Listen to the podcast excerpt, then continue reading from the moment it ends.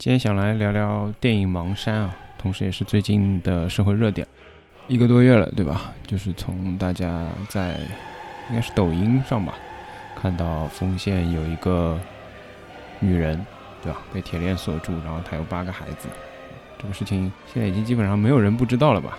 因为这个事情的热点啊，所以《盲山》这部电影一度又被提起来。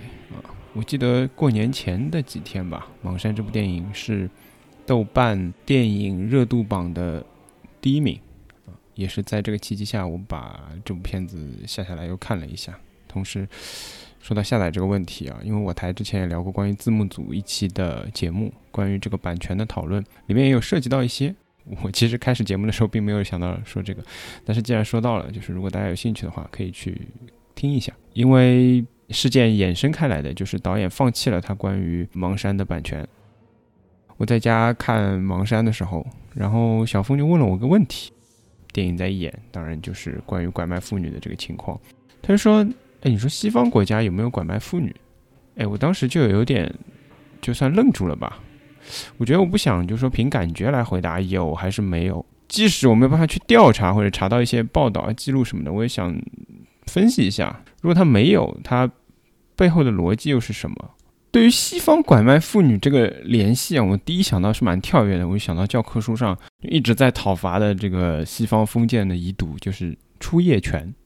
两者本质上我觉得相似的点就在于大家都是把妇女作为一种财产，出业权就是指这。个领地上的女性，在她结婚前，领主是有权对他的初夜进行一个怎么说呢？就是这个是属于领主的，他可以选择行使，也可以选择不行使。最大的区别当然就是说，初夜权的行使实际上它不限制妇女的人身自由，这只是一个晚上的事，可以这样说嘛？那通常来讲也不存在买卖，但是我觉得也说不好，因为领主可以选择。不使用，他同时也可能可以选择转让，或者我不知道会不会卖给别人，对吧？但是他卖的并不是这个妇女本人。我觉得，即使是当中有转移的情况啊，这个是一个区别。我觉得这个共性之处就在于，女性她作为一个弱势地位，两性当中的弱势地位，这是中西方的共性。包括比如说被视为是作为一种财产，这个人被视为作为一种财产。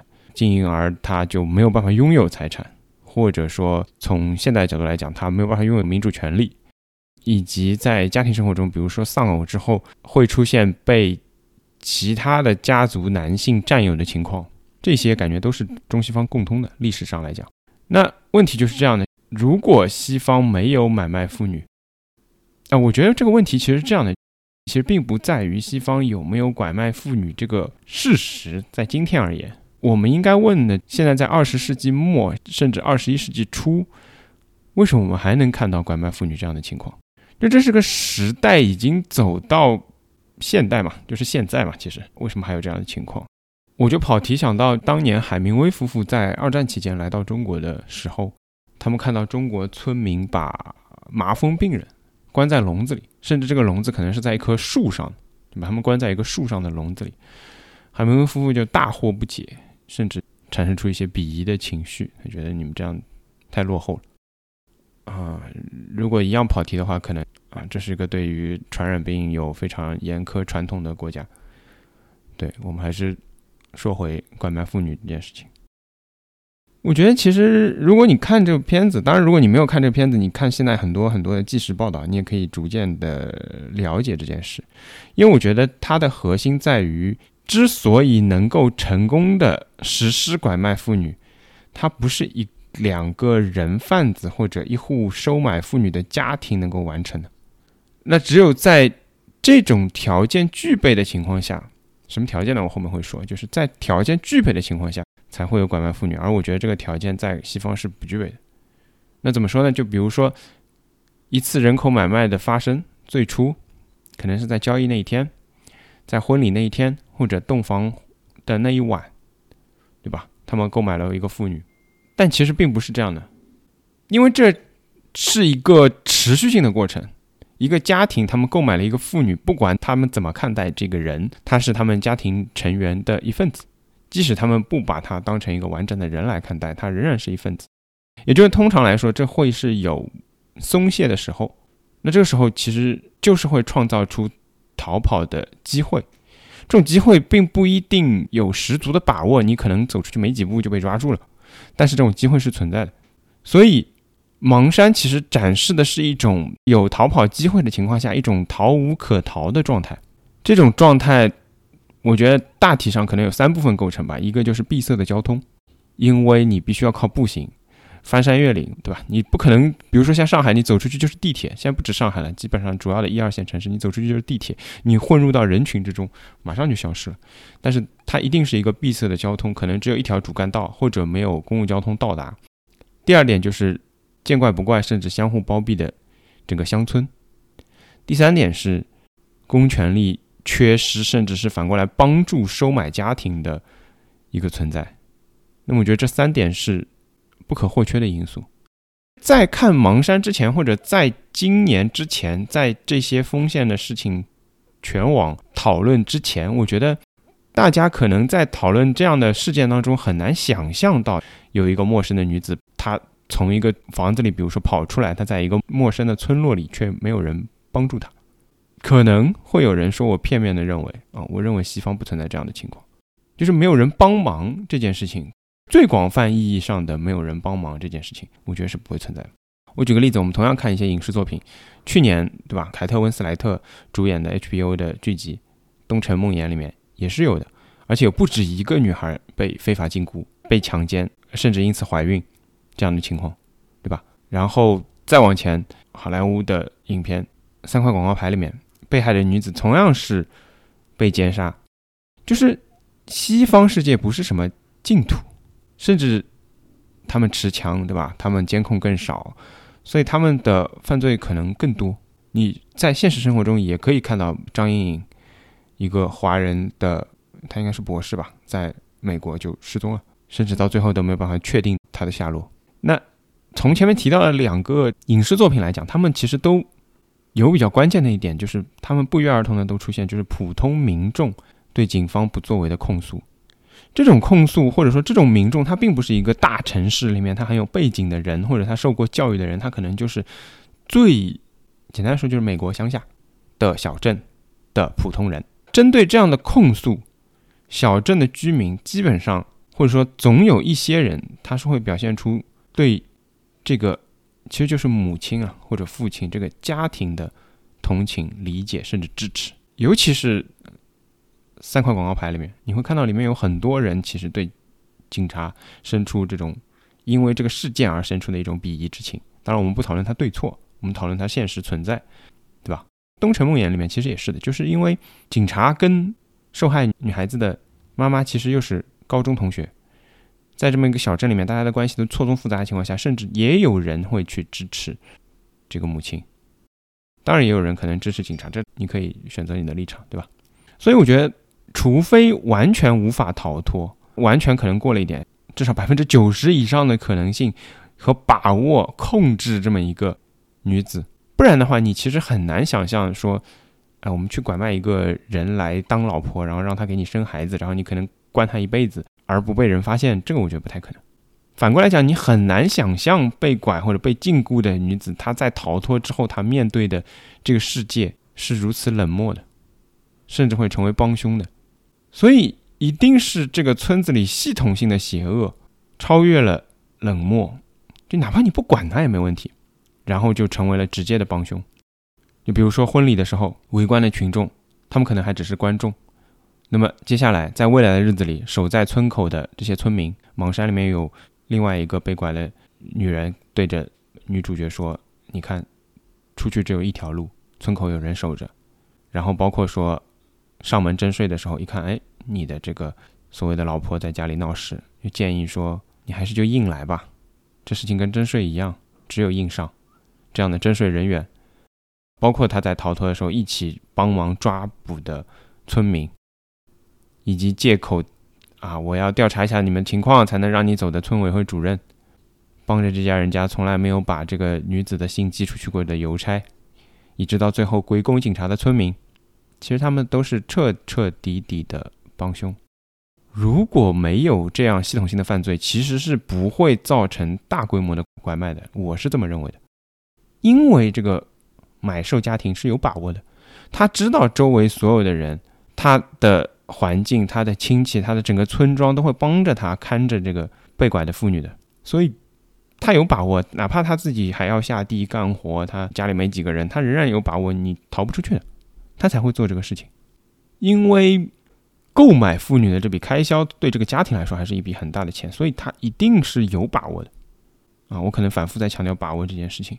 我觉得真的从这个类比的话，那真的只能去跟出业权的这个西方中世纪去找类似的情况了。但我也没找，我也不知道怎么找，我不能准确的回答西方有没有拐卖妇女的情况，对吧？我记得《千谎百计》就是《Lie to Me》有一个美剧里面，他们有更你可以说高级的手段，就是。通过宗教啊，里面有一个案子，我记得通过宗教把人骗到了一个所谓的这个算是教宗吧，他创建的一个社会群体当中、村落当中、小镇上，然后控制住他，不让他出去。他可能一个人作为一个教宗，控制了好几个女性，甚至让他们帮他生孩子。对，我觉得这种是有的，不是完全没有的。但是你说脱离了这样的情况，如果他跑出了这个人创建的村庄，他是不是仍然会得不到帮助？我觉得这个概率太低了。那你就看今天，我还是要说，二十一世纪了，二零二二年了，我们去现场探望的网友，他仍然失联，仍然被抢手机，仍然被扣押。如果没有这些手段，你是很难想象这个事情能够维持到今天的。那反过来讲，就是因为有这些手段，它才可以维持到今天，就是今天。二零二二年二月份，甚至三月份，甚至四月份，我们都可以往下看。那现在又有很多人扒出来很多当年的判决，说解救失败的妇女不准离婚，法院判决哦。所以，OK，你说我们是法治社会吗？这都是法院判决了，你说这不是法治社会？什么是法治社会？对吧？哎呀，所以以后这个法院文书网以后公开都会大量的减少。今年已经在说了嘛，说法院文书网大量的文书都下架了，可能文书的总数量可能只有前两年的三分之一吧。你说按照这种深挖和这所谓扒的方法，以后我估计再下去，可能法院文书网都可以不要了，都不会有了，不会让你们再找到这样的信息了。除了这个以外，我觉得我还从影片当中看到几个方面吧，可能想聊一聊，比如说关于传统。买卖人口，尤其是拐卖妇女的最迫切的愿望，其实就是结婚生孩子嘛。传宗接代对于中国人或者说中国乡土来说，OK，就是这么重要，就是这么重要。他买一个都可以，重要到就是可以买一个，然后不以为耻。在这种情况下，谁家的儿子如果打光棍，这已经上升到不仅仅是他自己没有能力，他可能比较丑或者没有钱啊，吸引不了女性，这已经都。我不能说无所谓吧，就是不是全部理由了。那你想，你家肯定是穷到连拿钱帮你娶老婆都，或者拿钱帮你买老婆都做不到，那就可能刚刚有讲到，就全村都可以帮你完成这个事情嘛？那你还是做不到，那全村可能都会看不起你，看不起这个人和他的家庭，甚至他的家族。所以在这种情况下，亲戚就甚至愿意借钱给他，借钱给你买老婆、办婚礼。这种借，我觉得有时候表现出来，在尤其在农村社会，并不一定会考虑到对方的偿还能力而来借的，就是因为宗族亲戚一定程度上负有这样的义务，要帮你完成这个事情。那么在这种时候，因为他的目标是结婚生子嘛，这个子是儿子，不是孩子，就是因为这种时候，如果他啊花钱买的，如果生出来一个，比如说强迫他生出来一个女儿，那么对于这个家庭来说，他就是有两个人。可能是仅开支没有收入，或者对于家族来说没有任何用处。这个用处我也不知道啊，不一定是物质层面的，甚至是精神层面的没有用处。具体来说啊，他会让家里赔钱，因为养育他要花钱，对吧？如果你想读书还要花钱，那通常就不给你读书了，因为不想给你花钱。然后呢，你可能分不到村里的土地，无法为家庭提供需要的劳动力。最后，如果这个女儿她出嫁的彩礼不能覆盖成本，甚至比如说她生了病，然后把她送到医院，发现要花很多的钱，那么。这一切都对这个家庭来说只有负的经济效益。同时，如果比如说他生不出男孩，比如他生两个都是女的，生不出男孩，那还有一种羞辱的耻辱的味道在里面。这就是几千年来传统惯性，它就是会发展到不仅贬低女性，甚至贬低整个没有办法生育出男性的家庭，包括这个里面的男性。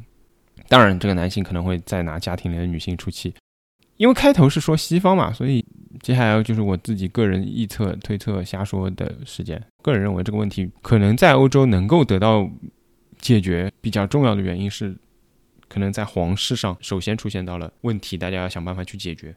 因为皇室本质上是血统论的嘛，就是这一支的血脉才能够继承。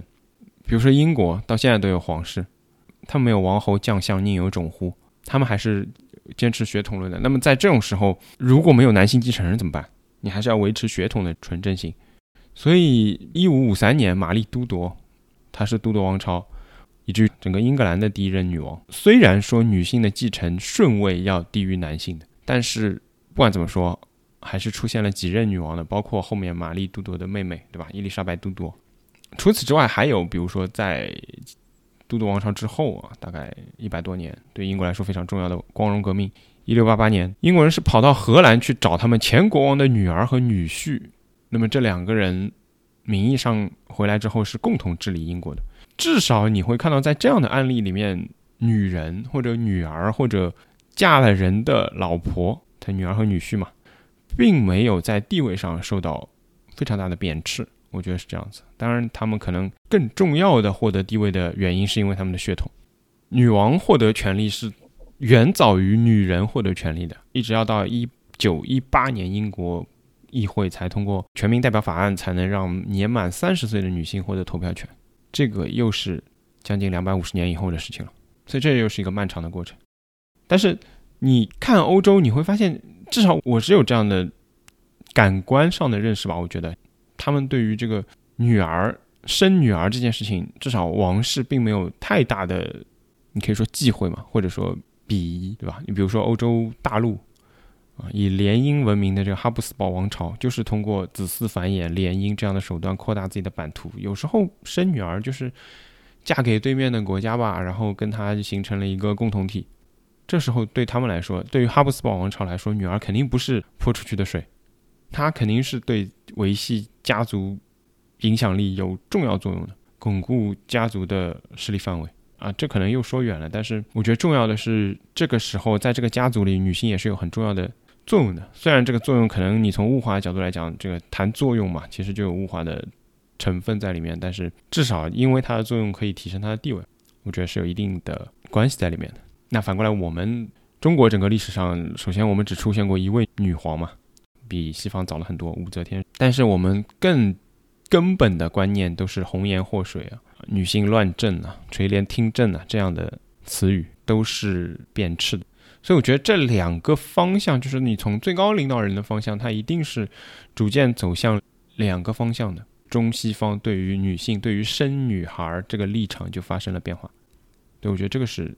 传统上带来的一点影响，然后我想说说具体的吧，在这些案例当中啊，我们都有听到过，比如说丰县这个案子，铁链锁起来，然后同村有人被吊起来，还有包括像拔牙这样耸人听闻的手段，更不要提普通一点的，我们都能想得到的什么反锁房门啊、捆绑啊或者强奸这样的行为啊，那。其实刚刚也说到，我们觉得在这种事件当中能看到的都是闭塞的村落，从家庭到全村，从个人到干部全方面的监控。那么在这些被拐卖的妇女的这些案例当中，我觉得他们都是在尝试了，比如说强硬反抗啊、虚伪夷啊，然后伺机逃跑啊这样的种种方式之后，可能他们都失败了啊。当然也有可能有人幸运的成功了。然后他们其实都会在这过程当中想到最后一步吧，那就是自杀。我觉得比绝望更绝望的事情，那就是他们可能连死都死不掉。这就是《盲山》里面就有这样的情节嘛，被发现自杀，然后及时救下，及不及时也不好说了。有些可能就是已留下了后遗症，喝农药也好，或者上吊割手腕也好等等，他可能如果。不巧没能死掉，被人发现，然后抢救完，可能的确是有后遗症，但这些情况都在农村其实并不罕见的。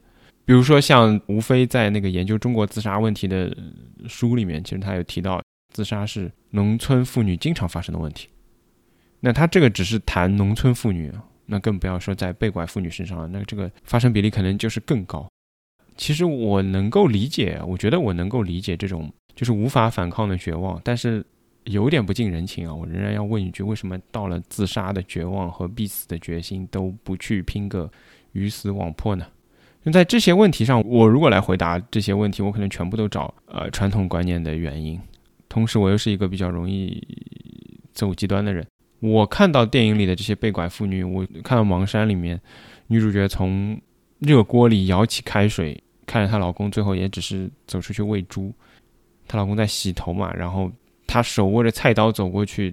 那个电影画面真的就是一个引颈待宰的状态。我觉得丈夫伸着头、伸着脖子在那儿洗，她站在旁边拿了一把刀。她最后凶狠的目光也最后也就是慢慢的放下了手里的刀。我其实不明白，包括她在帮忙生火煮饭的时候，她为什么没有一把火烧掉这个人间地狱？我自己是找不到。这样的问题的答案的，就像我刚刚说的，我模糊的觉得只是传统观念在这里发挥了重要的作用。然后善良的人宁愿伤害自己，也没有勇气伤害别人。杀人有时候可能是真的需要很大的勇气的，比杀自己都要勇气大。另外呢，就是情理和法理啊，如果这种情况发生的话，我觉得可能都不站在他们这边。就不说那个前面提到那些判决了，什么无法逃脱的女性被法院判决不准离婚，这事就不说了。啊，你说一个被拐妇女，如果因为无法逃脱，然后砍死了她的收买家庭，或者一把火烧了她的收买家庭，然后逃出来了，比如说，你觉得她能获得无罪判决吗？即使是放在今天，我们有把握说这样的行为无罪吗？其实就法律也不支持。然后情理，我们谈情理吧。情理嘛，就是你可能都给他生孩子了，对吧？你可能有人说这么多年你也没有逃走，你为什么不报警呢？你为什么不怎么怎么样呢？情理没有一个衡量标准啊，那我们就来谈谈法理吧。我觉得谈刑法，因为我也是学法律的。我国的刑法关于正当防卫的规定，就是一直被人诟病的。前些年啊，包括比如说什么昆山宝马哥啊，然后山东刺死乳母者啊这样的案子，都反复考验就是现行的。正当防卫体系，尤其是从概念上来讲，防卫过当和无限防卫权的标准的问题。翻开刑法对于无限防卫权的范围的列举，它是相对来说比较明确的。它上面说的是，只有正在进行的行凶、杀人、抢劫、强奸、绑架以及其他严重危及他人身安全的暴力犯罪行为。最后这个其实是个兜底嘛，其他严重危及人身安全的暴力犯罪行为，他也没说是什么，但是。这种列举当中只有绑架，没有非法禁锢。非法禁锢和绑架在一定程度上是有区别的，因为绑架的目标其实不是你嘛，就比如说拿你换钱啊，以撕票为威胁，对吧？撕票并不是构成要件嘛，但是一定是要换取某种东西才是绑架的构成要件，否则就变成非法禁锢了，只是把你关在某个地方不让你出去嘛，对吧？这个争议其实在之前这个山东刺死辱母者的这个案子里面就出现过。因为他们是要钱嘛，甚至他们可能是债务，就是具有一定的合不合法我也不知道，也不知道是不是我忘了是不是啊高利贷，但具有一定的基础，那索要债务的情况关着不让他走，侮辱他，某种程度上刑法会认为从立法逻辑上来讲，这对你的人身安全是不构成威胁的，因为杀了你就没有钱了嘛，他只是要钱嘛，同样的道理就是拐卖妇女不在其列。立法逻辑上就是没有这一类的暴力犯罪行为，甚至立法逻辑可能认为拐卖妇女都不一定是必定伴随暴力，因为它只是拐卖嘛，别的是从法律上讲叫竞合嘛，如果发生的话可能叫竞合嘛，故意伤人啊或者强奸，对吧？所以限制被拐妇女的人身自由更像是非法禁锢而不是绑架，因为它并没有打到你的家庭去说你要给多少钱，然后就像刚刚讲的非法禁锢并不在列举范围内。那么，同样，这个列举前面有一个定语吧，叫“正在进行的行凶杀人、抢劫、强强奸”。那么，对于被拐妇女而言，如果她要进行防卫，你要求她仅在进正在进行时才有权进行无限防卫，这个就过于苛刻了。就是强奸你的时候，你可以防卫嘛？但是，不管是影片还是我们看到一些案例，几个人摁住你，把你锁住什么的，你当然无法防卫了。但是过完之后啊，你甚至生了孩子之后，你在家里，你怎么？无限防卫呢？立法逻辑会认为，侵害停止之后的无限防卫更像是复仇，更像是私利救济，而不是单纯的防卫。这就是我们现在的困境啊！你很难从整个立法上来讲，来把侵害停止以后的防卫也纳入无限防卫的范围内。但是我觉得在这种案件当中，你要讨论的就是他没有逃走之前，他没有能够离开之前，这个侵害停止没有，或者说是比如说两次强奸的过程当中的这个停顿，甚至几天，可能几个月，侵害停止没有。但是你如果比如说在两次强奸中间你把他杀了，你也没办法证明他有下次强奸，对吧？就是有很多问题没有那么单纯的可以解决。包括说《盲山》这部电影最后的情节，就是全村人，他们不仅平时要看住这村子里一个个被拐妇女，甚至到最后就齐心协力的共同来对抗执行解救任务的公安、警察。我们其实平时，我觉得在我们平时的生活当中，就不太看到这种传统势力和法律和公权力的直接的针锋相对，很少看到这种矛盾下的对抗，更不要说这种传统获胜的例子了。因为我觉得这个宣传导向可能会担心会有问题。但是你光导向或者光不给大家看这种矛盾而宣传法治社会依法治国是我觉得是不够的。在这样的案子当中，如果你的执法受到了阻碍，你怎么办？比如说美国有很多这样的例子，最经典的，比如说幺零幺空降师护送黑人孩子上学，来执行法院关于取消种族隔离，而当地政府啊学校不愿意来执行判决的情况。那联邦政府幺零幺空降师的力量来保证判决的执行，来保证像这种种族隔离这样的传统的在当地具有巨大影响力的人民不愿意去执行的法院判决的执行，这个其实我觉得是比较具有类比性的。在解救妇女这个问题上，我觉得为什么我们看到现实就只是当地的人。就这么固执，执法机关就这么无力。他们说：“哎，算了，我们先走了。”哎呀，我们自己也有危险，我们先走。除了这个之外啊，我觉得那就是生儿育女在传统社会的天然正义性啊，就是前面提到的，我就是要结婚生孩子啊，你为什么要阻止我？你为什么不让我有这样的权利？我买来不行吗？他可以理直气壮的问你这个问题，甚至于生了孩子之后，那这个问题就更复杂啊。所谓清官难断家务事嘛。人对于他自己的骨肉，又有一定的难以割舍的情结。比如在二零一六年，就曾经那个时候，六年前就已经引起过巨大争议啊。人最高人民法院出台了一个关于审理被拐妇女儿童犯罪案件具体应用法律若干问题的解释，里面就提到啊，就是说这个规定为了充分尊重被拐妇女的意愿啊，你看这个多么的为了充分尊重被拐妇女的意愿，我觉得真的得再读一遍。稳定既已形成的婚姻家庭关系，对妇女自愿继续留在当地共同生活的情形，它规定了解救时被收买妇女自愿留在当地共同生活的情形，可视为按被收买妇女的意愿不阻碍其返回原居住地的情形。什么意思呢？就如果解救的时候，这个被拐妇女她自愿。怎么算自愿？我觉得也算了，不说了。就是如果这个妇女她自愿留在当地继续共同生活，她有感情了，她不想走了，这家人家对她很好，她又有孩子了，比如说这些情况，那么对于收买的这家人家就要从轻处罚。依照的什么呢？依照的就是不阻碍其返回原居住地，就相当于他们买了，但也允许他回去。那这种情况是应该从轻处罚。那么如果这个妇女是自愿留在这里的，那么为了等于说，一定程度上就是你别她自愿留在这儿，你却把她老公关起来，这算什么事儿呢？对吧？这个解释就是这么一个逻辑。所以啊，我老要说，在今天这期节目里面，我说了好几次，二零二二年了，我们现在是追求生育率、提倡三胎的时候。西方民主很喜欢谈基本盘，那追求生育率的时候，我们就问问，生孩子的基本盘在哪里？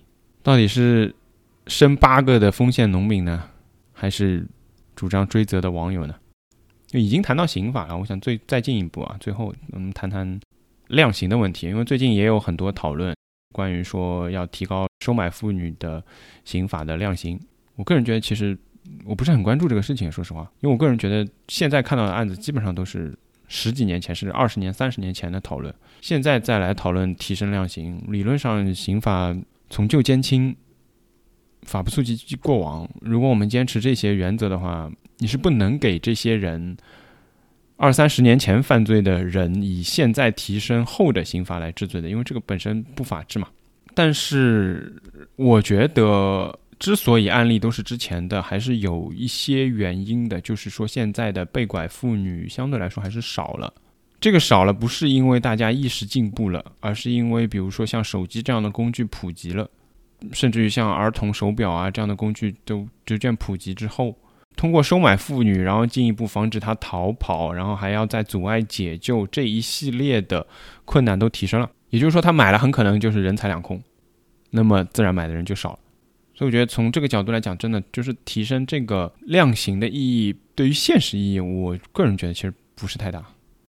我其实过去是反对，我记得大概十年前吧，会有这样的讨论。那个时候是打拐嘛，拐卖拐卖儿童，主张采取死刑。我是反对这种主张的。简单而言，我不认为消灭任何一个罪行的消灭，就是把它提高到死刑就可以消灭了。这样的话，那你就所有犯罪都死刑就行。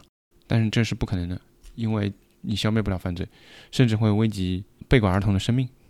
因为他被拐了之后，如果比如说他放他回去，他可以减刑，甚至免于刑罚。但是现在他拐卖就是死刑，那他可能就为了掩盖证据，他可能把这孩子杀了。这些是很现实的考量，所以这扯得有点远。但是我。支持提升刑罚，但我不支持一刀切的死刑。具体再回到这次的事件当中啊，我觉得这次事件当中有一个跟过往不太一样的地方，就是人们开始追问说哪些公权力参与了当中，哪些人参与在其中，谁给他办了身份证，谁办了结婚证，谁阻碍了救援。这些公权力在刑法体系当中，单纯的讨论拐卖妇女和收买妇女的这个链条当中，其实是原本不考虑的。所以，如果我们能够通过这次事件把这些问题问清楚，我觉得是更具有震慑力的，更进一步加强了他收买妇女之后的行为的难度。没有人敢帮他在合理合法的办出结婚证，办出后续的孩子的出生证明，那他的这个收买的动力就进一步下降。但我觉得问题是十几年、二十几年、三十几年过去了。涉及到的广泛的地区，不仅仅包括丰县、徐州，还包括更广泛的地区。涉及到的所有的基层人员有多少人？有多少这样的案子会陆续被爆出来？光是丰县这个事情，你看一个爆出之后就有另一个，另一个之后，如果你当然现在不行了，但是如果去查，可能就是连环，这条链就越来越多。那这当中会涉及到多少人？这些人他们现在升迁到了哪里？他们拥有什么样的权利？他们会不会让这件事情发生？我觉得现实啊，看看，即使比如说我们有这样的制度可以来遵守，那么现实事实上能否成功的追责？这两天很也挺广泛转发的一个二零零一年的南方周末报道的北京女孩被拐卖的事件，这里面有这样一段啊，就是说他们去查了这些事情到底是怎么发生的。他说，国家公安部和全国妇联的调查人员到了这个地方叫高碑店市，了解这个被拐的女孩她是怎么有了户口和结婚证的。得到的结论是，该地户口管理是一个遗留问题。全市一个人有两本户口本的有两千多人，然后在这个乡当中，萧关营乡当中，有三万人的户口卡底卡，在一九九七年丢失了一半，也就是一点五万人是没有底卡，没有资料。那么这个被顶替了的这个叫刘小红的人的户口卡底卡就在丢失之列。所以他以这个刘小红去替换了原来的被拐的这个女孩，那么之后他就变成刘小红了，他就有了户口，有了身份证，有了这些东西。那么在这个上面签字的这个主管户籍的民警呢，在发生拐卖的时候，在一九九七年之前都还没有调过来。那么在假的户口本上签章，只是他调过来之后，因为某些办事手续的发生而发生的他的签字。所以当年谁为他办的户口？也就是说，不是这个签字民警，那是谁呢？就没办法查了，也没有记录。那么，公安人员传唤了收买女孩的这个家庭，以及传唤了帮他办证的这个所谓的他们当地的一个比较有权势的一个村民嘛，他的老姨父。那么，他又拒绝说出办证的途径。这家人家都坚持这个小孩是他们捡来的。好了，这条链就到这里就进入一个死胡同了。这个捡来的这个说法跟丰县的二次通报是完全一致的嘛？所以啊，就是即使你要去追查，又是十几、二十年、三十年前的事情，你可能就已经没有办法查了。那还是二零零一年的报道，跟我们讲一九九七年以前的事情，已经没有办法查了。我基本上要讲的就是这些了，我也不知道怎么结尾。盲山啊，因为毕竟是从《盲山》这部电影研发出来的嘛。我看《盲山》，包括看完《盲山》之后，越来越多的案例涌现出来，就你会越来越觉得《盲山》好像一部纪录片，而像不像一部电影，甚至还是相对来说轻一点的纪录片。但是在这种情况下，《盲山》仍然有两个结局。我不知道人生能有几个结局。我们今天节目就到这里吧，谢谢大家收听。我不知道这个节目能够存在多久，能够放多久，可能境内的平台传了没多久就会没有吧。所以，嗯，希望大家能够找到合适的收听方式吧。谢谢大家，再见。